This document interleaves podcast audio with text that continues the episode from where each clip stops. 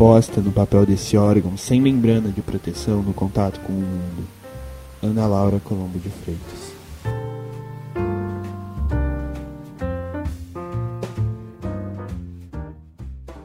Da Estante, seu momento de leitura com a rádio da universidade.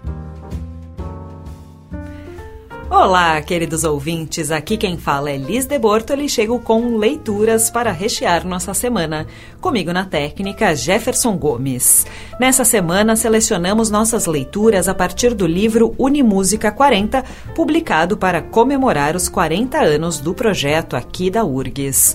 Encerramos a temática nesta sexta com o depoimento de José Carlos de Azevedo. O produtor cultural pincela sobre o tamanho e o impacto das atividades desenvolvidas perante os inúmeros contextos que vivenciamos desde os anos 80, afirmando que a equipe ainda sonha com o futuro e visa trazer ao mundo novas ideias. Quantos projetos culturais brasileiros tiveram ou têm a longevidade do Unimúsica, que teve sua primeira edição no dia 27 de março de 1981? E mais, quantos projetos culturais promovidos por universidades públicas brasileiras resistiram por tanto tempo às adversidades impostas pelas circunstâncias políticas e econômicas de um país em que a democracia está sempre com a cabeça pronta para ser perfurada pela espada de Damocles? Quantos projetos dessa natureza, além do Unimúsica, conseguiram dar conta da pluralidade de nossa música, revelando grandes talentos e apresentando espetáculos inéditos de alguns dos mais importantes artistas brasileiros e internacionais?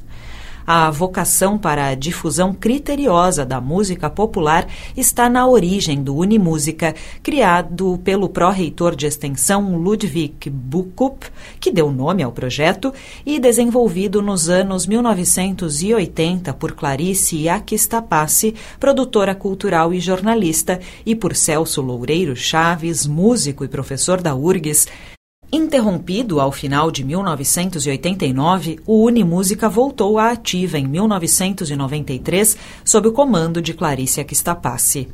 Em 1997, recebi a incumbência de coordenar o Unimúsica ciente da grande responsabilidade que tinha ao exercer tal função. Permaneci como coordenador do projeto por dois anos, seguindo a linha original traçada por Clarice Aquistapassi de valorização dos talentos locais. Em 1999, o projeto passou a ser coordenado por Lígia Petrucci, produtora cultural que, com sensibilidade e inteligência incomuns, fez com que o Unimúsica ganhasse projeção nacional e internacional.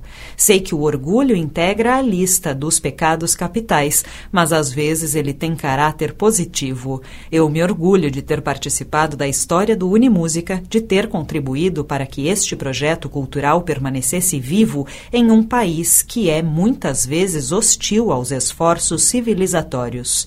O Unimúsica já tem um legado, mas está pronto para encarar o futuro, está prenhe de novas possibilidades.